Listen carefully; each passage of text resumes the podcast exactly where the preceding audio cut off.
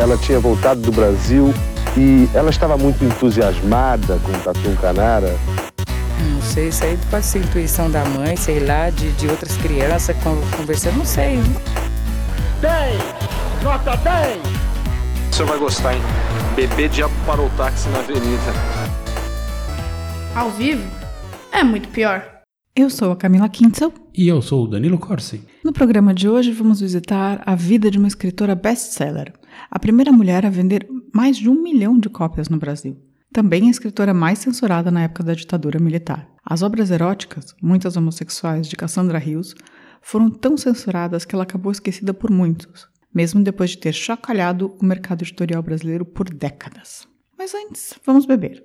O que o Trinco, nosso patrocinador querido, nos mandou para hoje, Danilo? O Drinco hoje jogou pesado. Eles nos mandaram aqui um vinho do Porto com teor alcoólico de 19%. Vai ter que degustar bem devagar, senão já viu, né? Vamos ficar já já. E esse vinho é o Cockburn's Fine Ruby, um português licoroso que combina bem com uma tábua de queijos com os livros calientes de Cassandra. Brinde história? Tchim, tchim. Tchim, tchim.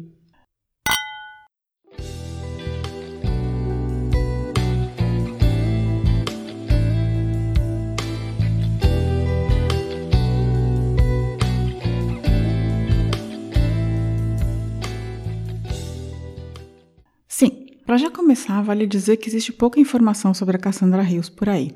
Ela tem duas autobiografias que estão esgotadas e não disponíveis online, nas, nas quais ela fala sobre a escritora muito mais do que sobre a pessoa.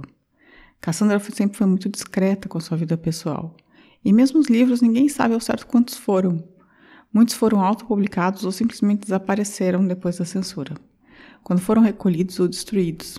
Estima-se que um número próximo a 50. É um horror pensar como o Brasil sempre tratou sua cultura, ainda mais erótica e homoafetiva, e que só piora tudo. No entanto, tem bastante gente pesquisando a Cassandra, o que é bem legal. Você já conhecia a Cassandra Hills? De nome, sim. Acho que li um ou outro fragmento, alguma coisa assim, mas nunca li um livro dela completo, assim. É. Mas esse negócio da, da censura na, da ditadura, assim, essa galera é das trevas, assim, né? Eles são queimadores de livros mesmo. Eu vi que 450 livros foram censurados durante a, o período da, da ditadura militar. Integralmente censurados. Da Cassandra Rios foram 36. Ou seja, quase 10%. tipo, ela foi a pessoa mais censurada da ditadura. Enfim. Mas vamos começar a história dela do começo. É, Cassandra Rios, na verdade, nasceu Odete Pérez Rios, em São Paulo, em 3 de outubro de 1932. Ela era filha de dois imigrantes espanhóis, o Graciano Fernandes Rios e Damiana Pérez Rios, ambos naturais da vila de Gudinha, na Galícia. A família era muito católica e Odete estudou em escolas de freiras. Eles não eram uma família pobre, eram bem classe média. A Odete também foi a temporã da casa, sendo sete anos mais nova que, uma irmã e oito anos mais nova do que a outra. Dona Damiana disse que ela foi a tentativa derradeira de ter um menino, mas veio a Odete. Tempora. Tem, é temporã temporona, né? É, temporona eu tinha ouvido falar, temporã. Eu, eu escolhi temporã, talvez eu tenha errado, mas sei lá. Temporona é esquisito também. Bem, desde pequena, a Odete escrevia, e aos 13 anos já havia sido publicado em diversas revistas por ter ganhado concursos de contos. Ou seja, seu talento como contadora de histórias surgiu bem cedo e foi reconhecido. Segundo ela, ela nasceu escrevendo. O seu primeiro livro foi lançado quando ela tinha apenas 16 anos e era chamado A Volúpia do Pecado. Precoce com 16 anos, né? Pois é, na verdade ela tinha dois originais prontos aos 16 e ela decidiu pelo Volúpia, uma história de duas adolescentes que se apaixonam. Já um romance lésbico. Ali, ela já assinaria também como Cassandra Rios, em homenagem à profetisa grega que previu a Guerra de Troia. E também por conta da família, da escola e tal, ela não podia assinar como seu nome verdadeiro. Em uma entrevista mais tarde, a autora chegou a dizer que ouviu uma voz a chamando de Cassandra. Por isso escolheu o nome. Spooky, né? Ah, isso aí, isso aí é cascata. Ela gostava muito de mitologia. É, ela gostava tal. Agora você ilustra, né? Você fala assim, não, sonhei, veio Cassandra no meu nome. Você, você solta a groselha. Agora, o que eu acho engraçado é que Cassandra, ela era uma, uma profetisa que tinha uma maldição também, porque ela previa as coisas. Ninguém acreditava. Ninguém acreditava nela, assim, tipo. É um jeito engraçado de você escolher, né? Um nome engraçado para ser escolhido, assim, como se escolhesse Pandora, sabe? É, Pandora seria tenso também. É, então. Esse é o primeiro livro, Volúpia do Pecado. Já tinha como próprio nome, faz entender, uma temática erótica. Ele foi rejeitado por todas as editoras de São Paulo, e assim Dona Damiana, mãe de Cassandra, pagou a entrada da edição. Na verdade, eles tiveram mesmo que mentir para o equivalente ao conselho tutelar da época para publicar um livro de uma menor de idade e erótico. Como a mãe era muito religiosa, elas fizeram um acordo de que a mãe nunca leria nenhuma das obras da filha. Parece que a mãe cumpriu o acordo. Ah, então tá. Então a mãe bancou, mas não leu. Não, a mãe bancou, mas não leu e ela bancou a primeira entrada, na verdade, do livro, né? Mas na verdade ela não bancou só porque ela achava que a filha queria ser, tinha que ser escritora, sabe? E tinha que ser publicada.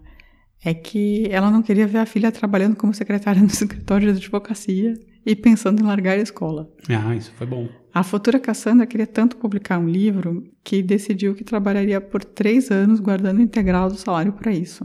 A mãe, que tinha o dinheiro, interveio e falou: não, então você não precisa ficar trabalhando no escritório, vai para a escola e eu pago essa primeira entrada do livro. Esse primeiro livro, autopublicado, foi um tremendo sucesso, vendendo mil exemplares no primeiro mês, o que é um tremendo sucesso para uma menina de 16 anos. E em termos de vendagem de livro no Brasil também, vender mil não é nada é, mal. Até hoje, né? Na verdade, as, as edições são de 3 mil. É, quando ela foi à gráfica para pagar o resto da edição, né, porque ela tinha pagado metade, ela descobriu que não tinha imprimido os dois mil com, combinados. No entanto, a gráfica fez uma proposta para ela. Ela zeraria a dívida de 25 contos de réis e ainda pagaria mais 20 contos para ter os direitos do livro. E ela topou. Levaram. Assim, a Odete foi passada para trás. Passada muito para trás mesmo, porque o livro teve mais de nove edições só nos primeiros anos até ser proibido em 62. É, mas aí ela era moleca, né? E 16 não anos. saber, caiu no, no conto. É, e era o primeiro livro, ela também não tinha ideia que ela ia ser um grande sucesso, né? Mas. E ela zerava uma dívida dela, né? Essa história. Bem, aqui cabe dizer que a Cassandra Hill sempre foi do gosto do público. Ela foi a primeira e única mulher de sua época a viver única e exclusivamente de literatura. Os únicos dois homens que faziam isso também na mesma época eram Jorge Amado e José Mauro Vasconcelos, que eram pessoas extremamente conhecidas, né? Muito populares. É. Também foi a primeira escritora a alcançar a marca de um milhão de exemplares vendidos, mas isso só aconteceria mais pra frente, na década de 70. É, mas voltando aqui, aos 18 anos, Cassandra se casou com o seu amigo, gay. Apesar de não falar muito no assunto, todos sabiam que era um casamento só de fachada para ela sair de casa sem ter de brigar com a família, né? Porque época. Ah, sim. Tanto foi só de fachada que dizem a lua de mel de Cassandra ela foi para o Guarujá, enquanto o marido Eugênio foi para o Rio de Janeiro. Já imaginou? Mas acho que, na verdade, acaba sendo bom para os dois, né? Sim, sim, era um telão, né? Sim. E eles ficaram casados por um tempo, depois eles se desquitaram, né? E, e ela só veio a público, na verdade, como homossexual depois que ele morreu, quando ela já era viúva. E o tempo era outro também, né? Sim. Bem, o segundo livro de Cassandra, Carne em Delírio, também foi um sucesso. E então Cassandra recebeu uma proposta de exclusividade de uma editora carioca. Ganharia 35 de contos de réis mensais e precisaria entregar os livros só para aquela editora, né, exclusivamente, qualquer livro que ela produzisse. O primeiro livro lá foi Eu, Demônia. Foi um super sucesso, até claro, ser proibido. É, eu vou contar o plot segundo a revista Revelação nos contou aos seus leitores, num esquema bem folhetim. Quer saber que qualquer olho? Manda aí, manda aí. O plot do Eu, Demônia? Bem, a personagem é uma mulher dominadora que se apaixona por uma prostituta. Quando a surpreende traindo-a com um homem, e esse homem é seu pai, Eudemônia entra em colapso nervoso e é internada numa clínica psiquiátrica, onde um médico e uma médica são responsáveis pelo seu tratamento. Disposta a provar que o amor é superior a tudo, Eudemônia propõe-se a, a demonstrar que qualquer pessoa joga tudo fora por uma grande paixão. Primeiro conquista o médico com quem se casa, depois despreza-o e volta-se para a médica, que abandona tudo para viver com ela. Bem folhetinesco mesmo. É, bem folhetinesco. Não, os livros da Cassandra Reza, esses romances, é, romance, assim, sabe? Romance novela, assim, romanção. Por isso o sucesso todo. Sim, e ela não parava de escrever. Seus livros vendiam, em média, 3 mil exemplares em 15 dias. Ela tinha público cativo. Mas junto com o sucesso, surgiram as histórias sobre a autora, o que se chama o mito de Cassandra. Diziam que ela tinha seduzido a mulher do próprio irmão, sendo que ela nem tinha irmão. Que ela tinha um harém de menininhas, que era tudo autobiográfico, então, que ela só podia contar histórias que tinham acontecido com ela. E o pior, que ela nem existia. Era um homem que escrevia seus livros. Fake news desde sempre. Sempre. Eles ficavam inventando histórias sobre a Cassandra, porque ninguém conseguia imaginar que uma mulher lésbica pudesse fazer tanto sucesso. No final das contas, é meio isso. Negação total, né? É. Em 1970, ela alcança a marca de um milhão de livros vendidos.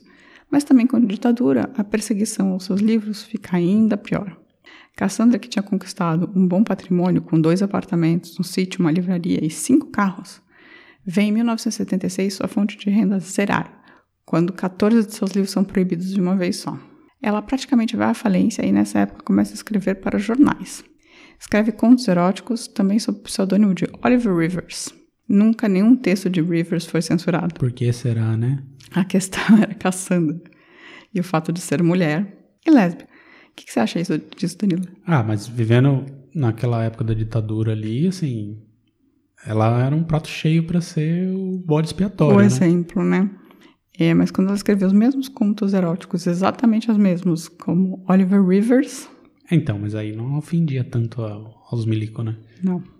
Mas ainda mais uma escritora lésbica também era outra questão, né? Na verdade, eles ficavam enciumados porque, assim, ela fazia muito sucesso, né? Fazia muito sucesso. E aqui vale dizer que o fato de Cassandra ser tão perseguida e proibida era um pouco de uma bênção e um pouco de uma maldição. Ela ficou conhecida por isso também. Ela vendeu mais por ser tão proibida, por virar tanto assunto, em especial nas edições pirata. Mas também sua obra foi queimada, apreendida, negada. Assim, foi duro para ela, deixou marcas nela. Ela ficou. Ah, imagino, né? Pô. Tudo que ela fazia era proibido, assim, no final das contas, sabe? Foi bem difícil como, como autora. Bem, em 1979, Cassandra faz seu único livro que ela considera realmente pornográfico. Ela estava tão brava com a censura que resolveu chocar. Santa Vaca é o nome do, é o título do livro. E ela explica, vou ler na, uma declaração dela. Pornografia é a intenção deliberada de chocar. É corrupção. É prostituição impressa. É sexo pelo sexo. Nos meus livros, o sexo só acontece em função do amor, para realizá-lo plenamente e sem preconceitos. Mas em Santa Vaca não foi assim, e ela fez uma, um livro pornográfico mesmo. E também foi censurado. Foi, foi claro. Já de cara. Mas ela sabia que ia ser censurado. Em 1976, Cassandra ganhou um programa de rádio na Rádio Bandeirantes. E ao entrevistar Ademar de Barros, que tinha sido governador, né? Ela convida, ela, ele a convida para concorrer como candidata a deputada estadual em São Paulo pelo PDT. Cassandra vai, mas não é eleita. No entanto, ela diz que adorou cada minuto da campanha. Podia ter uma deputada estadual, Cassandra Rios, pelo PDT. PDT. Bem, e assim a Cassandra vai vivendo, mais tranquila depois da reabertura, né? Mas ainda muito cabreira. Na verdade, ela se fechou muito depois de tanto apanhar da censura. Assim, quase não recebia visitas e vivia com seus quatro cachorros pequeneses em seu apartamento de um quarto em São Paulo. Meu Deus. Sabe que teve namoradas, que chegou a morar com algumas delas, mas nunca deixou as informações vazarem muito. Nunca falava sobre sua vida. Falava sobre a obra, mas também sempre dizendo que aquilo não era ela. A Odete se preservava ao máximo, se considerava uma moralista e conservadora na vida, só não na arte. Também se considerava recatada e quieta. E do lar? não, mas recatada e quieta. Em 1998, com 66 anos, Cassandra descobriu que a Odete, né, descobriu que está com câncer no útero, mas ela vai adiando qualquer todos os tratamentos. Usa um método de aplicação da luz divina pela palma das mãos chamado Jorrei, que fazia parte da Igreja Messiânica, um credo que passou a seguir. Eu nunca tinha ouvido sobre essa religião, mas é uma religião japonesa meio nova, vamos dizer assim, né? Mais nova do que essa. Mas essa daí não é o mesmo ramo daquela que fez um negócio lá nos Estados Unidos, que acreditavam que ia chegar ETs e... É, então eles não acreditam nisso. Assim, pelo que eu li, essa igreja messiânica, eles acreditam que todo dia 15 de junho, essa força que esse rei vai ficando mais forte. E, e aí você pode, tipo, se curar para criar meio um paraíso na Terra. Uma escritora erótica entrando para um culto do Jorrei. É, da igreja messiânica. Com o Jorrei, que é essa aplicação. É, Jorrei é tipo reiki, assim, sabe? Tipo reiki, que é aquela coisa que você, tipo, coloca Sério? as mãos e joga uma energia. Pirâmide espiritual. Não. E, mas assim, com esse sol jorrei e a falta de cuidados no mundo real, a situação foi piorando. O câncer se espalhou, mas ela também tinha angina e pressão alta, então, tipo, a coisa foi deteriorando bastante. E em 8 de março de 2002, em seu apartamento na Vila Buarque, Cassandra Rios morre aos 69 anos. Nova. Jovem, ela podia ter vivido mais se ela tivesse tratado do câncer desde o começo. Dizem que também tinha um outro problema para o tratamento do câncer, que ela era alérgica à anestesia, o que a impedia de ter Cirurgia. cirurgia. Enfim, foi uma coisa meio problemática, mas também por conta dessa questão religiosa. É, por ironia, no Dia Internacional da Mulher morreu um dos escritores mais importantes em números e mais esquecidos do Brasil. Deveria ter um plano aí, né, de relançar tudo. Bem que o mercado editorial brasileiro é uma desgraça, mas assim, poderiam relançar toda a obra dela, né? Eles tentaram, eles lançaram, relançaram alguns livros em 2005, mas pararam. Com quem ficou os direitos? Se ela não teve filho? Eu acho que com as sobrinhas, na verdade. Entendi. Que da mulher do irmão. não, ela não tem irmão, ela só tem duas irmãs. Tinha duas irmãs. E, e aí tem um- uma das sobrinhas que fez bastante declarações sobre ela, que é a Alice Rios. Ela, a, a irmã tinha filhos, assim. As irmãs tinham duas irmãs, né? Bem, e aqui eu separei algumas passagens. É a passagem que ela acha mais pesada de todos os seus livros, pelo menos que ela contou para a falecida revista Trip em 2001, na última entrevista antes de morrer. Lá ela também tinha contado nessa entrevista que há muitos anos ela tinha feito um voto de castidade, uma promessa para que sua mãe melhorasse de uma doença. E assim seguia mesmo depois que a mãe melhorou, mas depois a mãe morreu, dois, três anos depois, e ela continuou com seu voto de castidade. Bizarro. A, a escritora mais erótica do seu tempo também acabou casta. Mas você está preparado para ouvir a cena? Manda, manda. Então vamos lá. É, As mãos de Augusto arrancaram a blusa de rosa. Tirou-lhe a saia. Ela não vestia nada por baixo. A morena ficou nua. Estendeu a mão para ele numa sem vergonhice nojenta, desabotando-lhe as calças.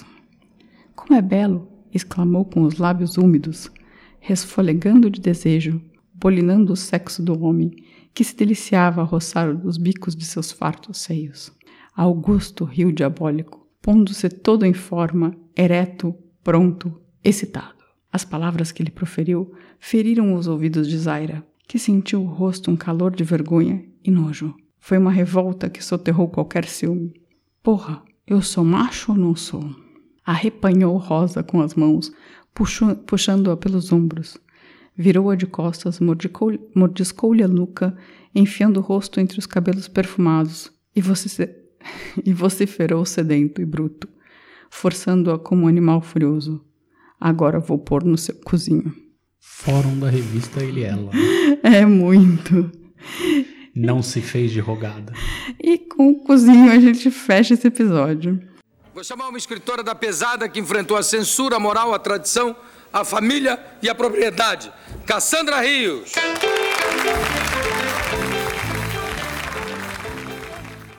Se alguém quiser reclamar do palavrão, faz como, Danilo? Ah, assiste a live do Bolsonaro lá.